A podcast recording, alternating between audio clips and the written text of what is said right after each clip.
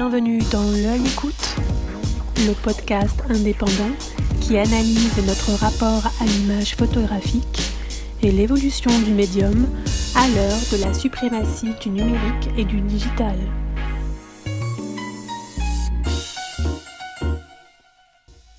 Dans le premier épisode de ce podcast consacré à Christine Spengler, vous avez découvert les racines complexes de tout ce qui compose et traverse l'œuvre de la correspondante de guerre devenue plasticienne avec ses photomontages enluminés. Elle revient dans ce second épisode sur sa conception de la photographie, sur le rôle et le pouvoir des images, sur la manière dont elle les fabrique et sur son choix du noir ou de la couleur. Elle raconte aussi ses idoles, Frida Kahlo, La Calas et Marguerite Duras. Femme dans un monde d'hommes pendant ses années sur les terrains de guerre, elle continue inlassablement obsessivement de défendre la cause de toutes les femmes. Témoin des oppressions qu'elles subissent partout dans le monde, Christine Spengler les voit comme des amantes magnifiques, des héroïnes tragiques, des incarnations du courage et de la vie contre la mort. Cette passion pour les femmes, on la retrouve aussi dans l'image qu'elle vient de créer à la demande du parfumeur Guerlain à l'occasion de la Journée internationale des droits des femmes. Mais je vous laisse écouter sa voix envoûtante.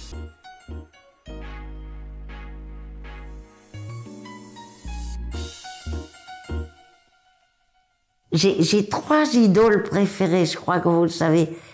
Par ordre, c'est d'abord euh, Frida Kahlo, qui a tellement souffert, qui a exprimé toute sa douleur dans son art, toute sa douleur, son corps mutilé, le tramway qu'il a écrasé, hein, et puis hum, la jambe coupée, et ensuite c'est la calasse, parce que pour moi, aucune, aucune, aucune ne chante comme elle parce que elle, sa chanson, ses chants viennent de sa douleur. C'est ça qui est bouleversant chez elle.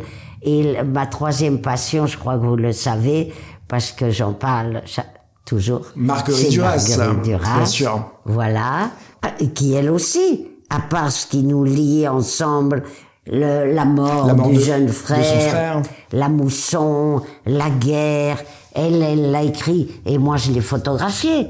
Il existe un livre dans lequel vous, vous rendez hommage à Marguerite Duras en utilisant une photo de jeunesse de Marguerite et la la photo de l'amant. 16 ans. Voilà. Et cette photo, comment je l'ai eue, c'est son propre fils, Jean Mascolo, qui passe la plupart de ses vacances à Ibiza, dans notre salon à Ibiza. Il avait vu de très grandes photos immenses de Greta Garbo, Simone Signoret, en noir et blanc, que j'avais enluminé et entouré d'objets et de fleurs en couleur.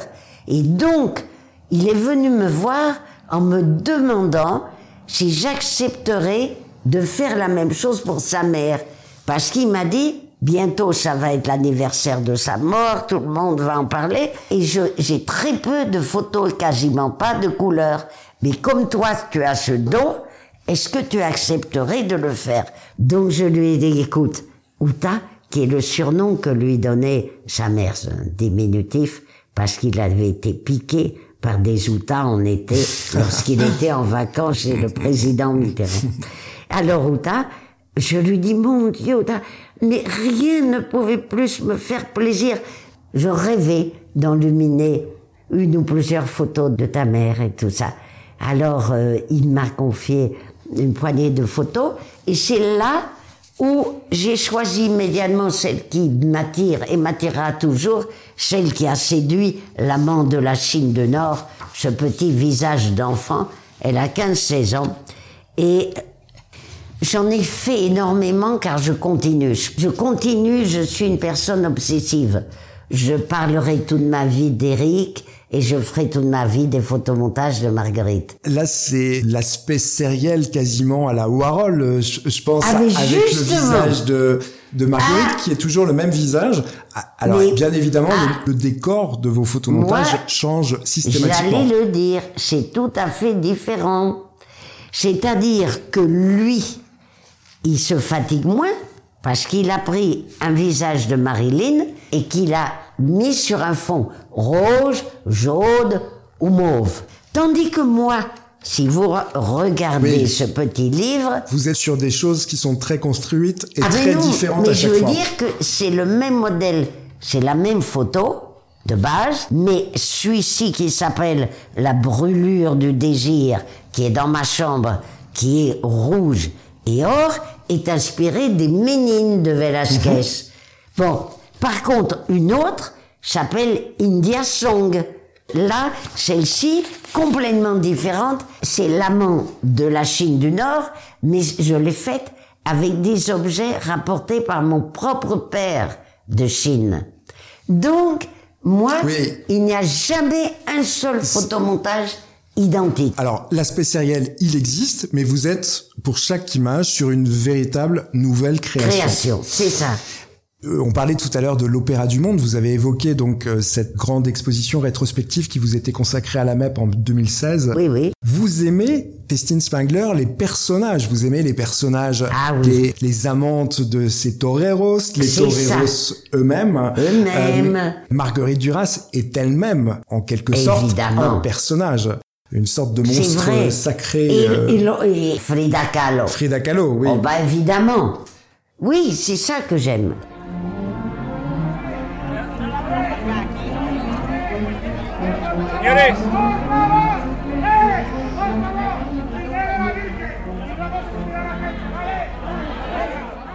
Christine, le nom que vous avez choisi pour cette exposition, il m'a évoqué William Shakespeare, qui a écrit un texte qui s'intitule All the World is a Stage, qui est l'introduction de Mesure pour Mesure, As You Like It.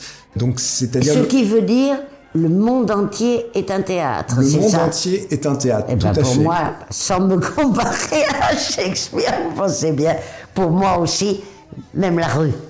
La rue. Je descends dans la rue, la rue est un théâtre. Donc vous partagez cette opinion Bah complètement.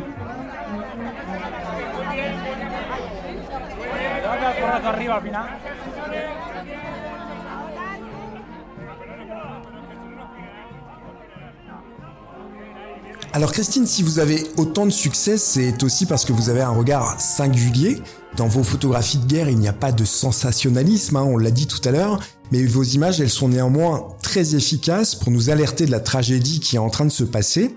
Euh, je pense notamment aux enfants qui apprennent à, nager dans le Mekong au Cambodge, qui sont juchés sur des douilles d'obus vides ou je pense aussi à la mariée libanaise, qui est une de vos photos euh, célèbres, qui est habillée d'une robe blanche, resplendissante, et qui agite euh, le drapeau euh, libanais au milieu des ruines. Vous faites passer des messages qui deviennent troublants par rapport à leur apparente contradiction. Donc on a d'un côté la joie des enfants, la joie de cette femme au Liban, et puis en même temps, on comprend tout de suite que le contexte, le, on, on, comprend malgré tout que le contexte, c'est c'est la ruine et la guerre je, ne dirais euh, pas à l'arrière. C'est tout simplement la vérité, c'est ce que je vois. Alors c'est la vérité effectivement. C'est un théâtre, la, le, le monde est fait de mais d'horreur et de beauté et de tragédie. Alors j'avais une question à vous poser sur ce que je juge moi comme une apparente contradiction, qui est une sorte d'oxymore. L'oxymore est très utilisé dans le surréalisme. Est-ce que quelque part il n'y aurait pas eu une forme d'héritage inconscient de la part de votre mère? Eh bien, euh, j'avoue que je n'ai jamais pensé ça. Euh, oui, toutes les couleurs me viennent, ces couleurs éclatantes que j'utilise, les soies rouges, jaunes, roses, vert, tous les objets me viennent de ma mère. Là, on parle des photomontages. Non, justement, je le dis. Les objets surréalistes dans les photomontages couleurs, euh, je les ai vus évidemment dans mon enfance parce que ma mère jouait avec le sable, le verre brisé, les coquillages, les perles, les émaux. Bon, donc ça, euh, ça indéniablement. Mais je n'avais, cher Yannick, jamais pensé avant que vous me le disiez, mais ça ne me déplaît pas. Je n'avais jamais pensé que ces photos de guerre toujours très pure et noire et blanche, que ces photos de guerre, certaines d'entre elles, vous en avez déjà nommé deux, la mariée libanaise qui ajoute un drapeau, euh, les cèdres Liban resplendissant au milieu des ruines. l'année du buffle également, avec ce, ce gamin qui se baigne dans une soldat. hein, aux côtés d'un buffle, avec en arrière-plan un Le camion de la guerre ou le camion de la mort, qui les ramène. comme dirait Simone Veil. Magnifique film. Euh, et qui ramène peut-être même aussi des blessés à Saigon. Et cet enfant soldat qui en plus, là j'ai la baraka, hein, là il faut dire, cet enfant soldat en plus a un casque sur lequel est écrit, il paraît, Fuck the Viet Cong. Donc j'avais toutes les chances du monde, comme je l'ai eu encore aujourd'hui jusqu'à présent. Elle a eu beaucoup de succès cette image. Elle a été publiée immédiatement grâce à Associated Press dans le New York Times. Parce que là, on venait- nous venions de sortir de l'année du rat pour entrer dans l'année du buffle. Et c'est ce que m'avait dit mon nouveau patron, le célèbre Horst Fasch, qui était deux fois prix Pulitzer, d'origine allemande, qui avait une voix incroyable, et qui était nommé, euh, il s'occupait justement de tous les photographes de l'Asie du Sud-Est à Saigon, et donc, lui, il avait une chose, il était un des rares, Yannick, un des rares, qui, c'est pas qu'il croyait plus en nous, les femmes, qu'en les hommes, mais pareil. Je veux Oui, dire, il n'était pas misogyne du tout. totalement égalitaire. Parce que quand même, il a donné des appareils photo. Il a laissé travailler avant moi ma consoeur d'un an plus âgée que moi, Catherine Leroy, à Françoise de Mulder, mon autre consoeur qui me manque énormément. Il a prêté lui-même un appareil photo. C'est lui qui lui a donné l'idée. Et quant à moi, eh bien, pareil, la nuit où je, euh, suis arrivé le voir dans son bureau euh, au 17e étage de l'immeuble d'Associated Press, bureau blafard éclairé au néon, où déjà était Donc là, vous êtes, vous êtes à Saigon. je suis, je viens d'arriver de Paris.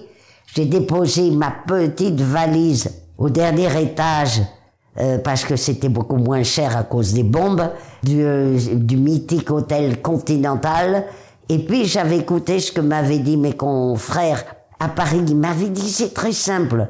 Tu déposes ta petite valise, tu traverseras la rue et puis euh, au 17e étage de l'immeuble d'Associated Press, tu le verras. Je dis comment je le verrai? Il sera, il sera peut-être 3 heures du matin. Si tu le verras, Host ne dort jamais. C'était sa réputation. Et en effet, j'arrive avant, mais il ne me voit pas. Moi, je le vois à travers la porte vitrée. Et je le vois, en effet, assez fort, mais très beau. Je l'avais d'ailleurs surnommé, il ne l'a appris que des années plus tard, mais il était très content, Orson Welles. Did do you know, my dear boss? Do you know my boss that I called you Orson Welles? Alors, oh, bon, ça le faisait rire, mais il était content. Alors là, j'arrive et j'ai juste, j'ai un jean, évidemment, une petite veste pour travailler et sur ma poitrine, j'arbore comme un talisman le Nikon offert par Eric. C'est tout ce que j'ai pour aller au fond. Je suis comme aujourd'hui, mais j'ai des cheveux très courts. J'ai toujours une frange à la Jeanne d'Arc. Et, et là, vous êtes, Des vous cheveux êtes- très, vous très êtes courts. très élégante aujourd'hui, mais j'imagine que vous étiez habillée intégralement en noir. Non, Non. pas au Vietnam. Pas au Vietnam. Non, non, je ne m'habille en noir que au Liban, au Kosovo, dans les pays en deuil. Non, non, non. Là-bas, on s'habille euh, comme un homme, en jean pour crapahuter. En jean, en petite veste, genre qu'ils appellent de compas, une petite veste beige, hein, et des bottes. Et juste, j'avais euh, les cheveux très courts, c'était plus pratique dans ce métier et tout. Et, et alors, moi, je le vois penché sur une table de négatifs avec une loupe, en train de choisir des négatifs. Et puis, au-dessus de lui, dans ce bureau lugubre éclairé au néon, je vois déjà accrochés sur le mur les 53 photos des premiers photographes morts au Viet Cong. Les correspondants de guerre, en fait, qui sont morts lors de la guerre de- du Vietnam sont extrêmement nombreux. Ah oui. Ross a fait un livre avec Tim Page extraordinaire là-dessus. Et il y avait même euh, des femmes aussi, comme Dickie Chappell, une consoeur euh, que j'admire beaucoup, forcément. dont on voit une photo de Henri Huet où le prêtre McNamara est en train de lui donner l'onction. Et moi, on m'a demandé d'écrire un texte sur cette photo et j'ai écrit, elle ressemblait un peu à Catherine Leroy, mince et blonde. Blonde, les yeux bleus Oui, mais là, ses yeux, je n'ai pas pu les Mmh, voir, ils étaient déjà fermés. Alors, euh, j'ai dû travailler sur la photo de, qui est extraordinaire de Henri Huet et tout d'un coup, quand j'ai pris une loupe pour mieux voir son visage, en effet, ses yeux fermés, et j'ai écrit au milieu de ce cheveux blonds épars, déjà ternis par la mort et par la suie, je découvre une petite boucle d'oreille en or. Un geste féminin. Ça m'avait plu. Cette femme qui a une vie d'homme, qui portait des treillis, qui accompagnait les hommes au combat, mais qui quand même sa a gardé un peu de féminité. Voilà. Donc, euh, oui, le livre somptueux qu'a écrit Roseface avec Tim Page s'appelait très beau titre. Indochina Requiem. Requiem pour l'Indochine. Et c'est là, j'en fais allusion dans mon livre Une femme dans la guerre, où je reprends certaines informations et, où j'écris que nous ne le savions pas, mais du côté Viet Cong, là, du côté où était le grand photographe et journaliste Roger Pic, eh bien, il était un des rares à avoir été et travaillé du côté Viet Cong. Et lui-même, lorsque j'ai eu le bonheur et la surprise de gagner le prix Roger Pic, lui-même me le raconta que oui, ils avaient beaucoup de femmes, les Viet Cong, au combat. Et donc, je, je me trouve dans ce bureau-là, est- et, et mon, mon futur patron que je dois séduire pour qu'il m'emmène au front euh, le plus vite possible, parce que j'étais venu pour ça. Mais moi, ma décision, c'était comme toujours, ou je deviendrai correspondant de guerre, ou je meurs. Je reviendrai pas à Paris. Je ne reviendrai que si je réussis dans, dans mon destin. C'est ça que je voulais, être correspondante de guerre.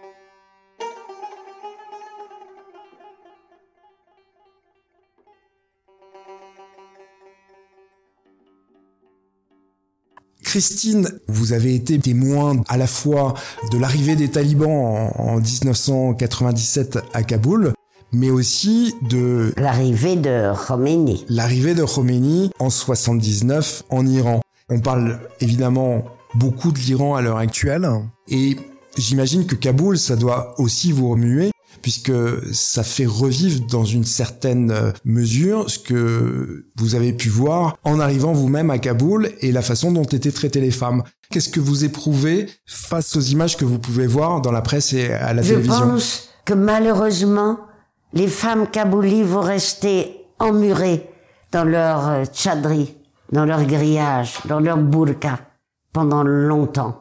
Je ne crois pas qu'elles vont réussir avec le retour maintenant des talibans à pouvoir s'émanciper. D'après ce que j'ai entendu, c'est non seulement la burqa évidemment qu'ils imposent à nouveau, mais c'est aussi toutes les privations de la femme, toutes. Donc La pas- musique, le Oui, travail, bien évidemment, c'est terrible, c'est terrible pour elle. Donc j'ai moins d'espoir, mais j'espère que Dieu me contredira pour euh, la situation de la femme afghane, désolante, tragique, épouvantable, que pour le sort de l'Iran, Oui, puisque l'Iran s'est soulevé à plusieurs reprises et que cette fois, la contestation Ah, dure en longueur et ça laisse Oui. présager une lueur d'espoir pour, euh, Voilà. pour les Iraniens. Je pense les Iraniennes, bien que, évidemment. mais la différence, c'est que en Iran, ce ne sont pas seulement les femmes qui se soulèvent et manifestent, les hommes aussi, et maintenant toute la société. Donc, avec un peu de chance, énormément de courage et beaucoup de morts. Mais peut-être que le régime basculera et qu'elles pourront enfin montrer à nouveau leur visage à découvert. Vous avez cet espoir, en tout cas.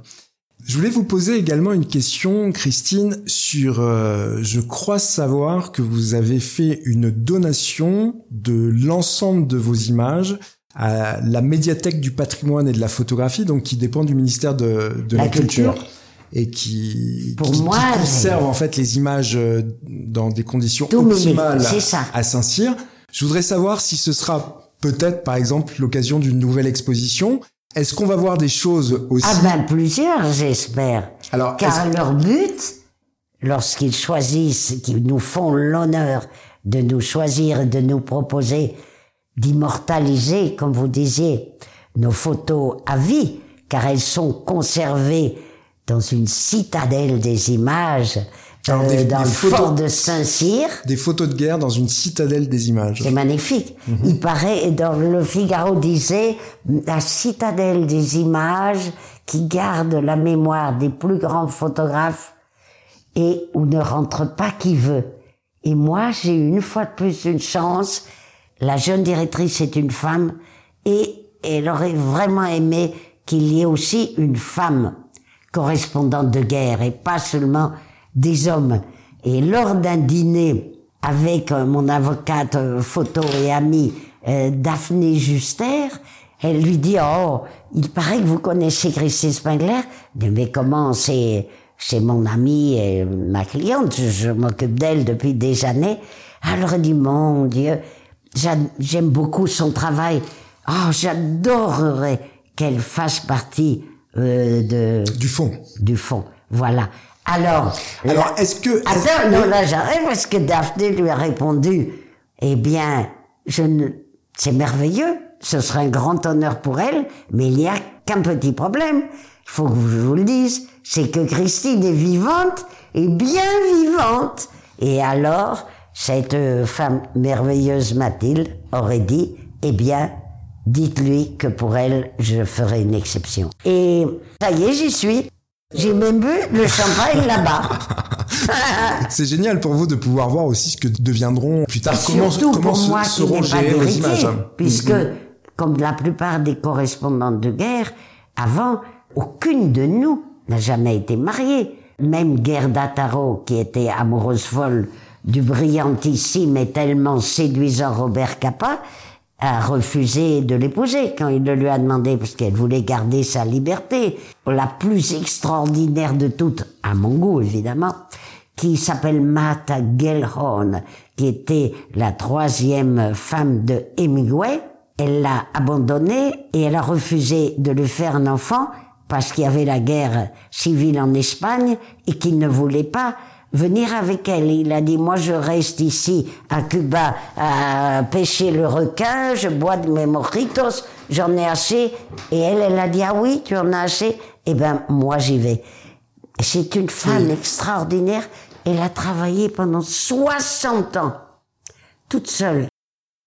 Christine, dans l'entretien qu'on vient de faire, vous faites très souvent référence à l'odeur. C'est vrai. C'est l'odeur omniprésente odeurs, oui. des, des tubéreuses, des lys qui viennent couvrir euh, l'odeur de la mort au Vietnam, ou c'est aussi le chalimard de votre mère euh, que vous évoquez dans vos écrits. Sur la table, je vois Un flacon dans- voilà, je, magnifique. je vois un, un superbe flacon euh, Il s'appelle, euh, dans un photomontage. c'est le flacon abeille. Je vous décris ce que je vois. Donc c'est un, un flacon Magnifique. avec un, un foulard euh, rouge, orangé, doré, avec un, un collier et également des fleurs blanches. Ce sont des fleurs de...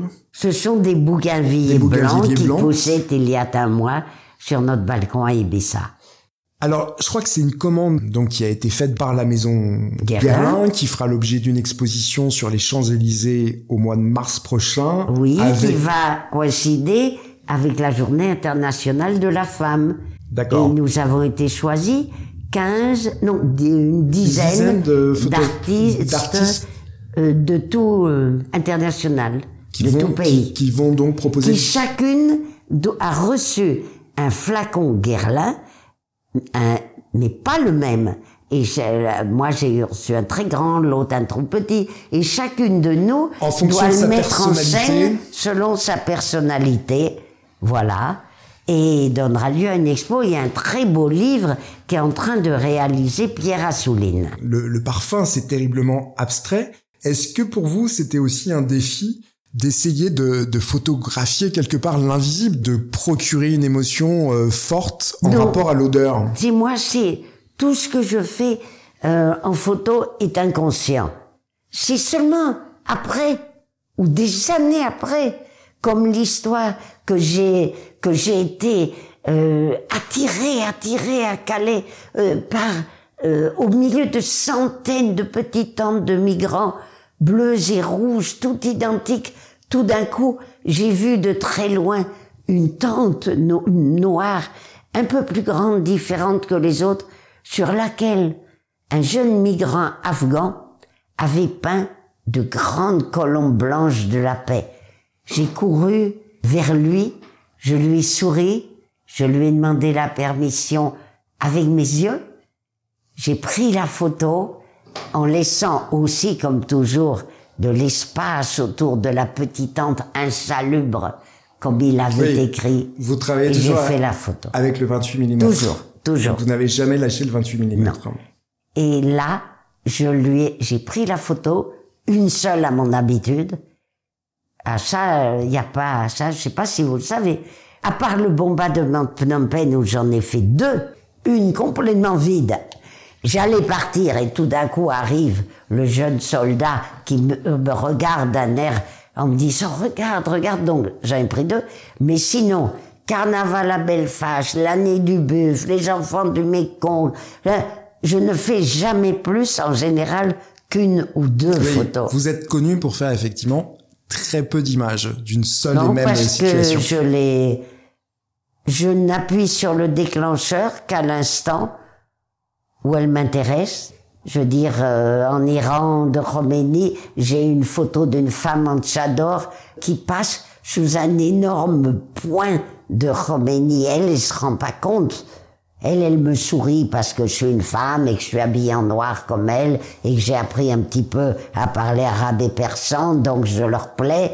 Mais elle se rend pas compte que je suis quand même maline et que je, je ne pas photographiée ni avant ni après qu'elle passe sous l'énorme point de Khomeini qui allait les écraser. Il s'agissait d'une affiche que les Iraniens avaient fait les ayatollahs pour son arrivée, qui était dans toutes les écoles de Téhéran. Donc, pourquoi vais-je photographier avant ou après? Il n'y avait qu'une photo à faire.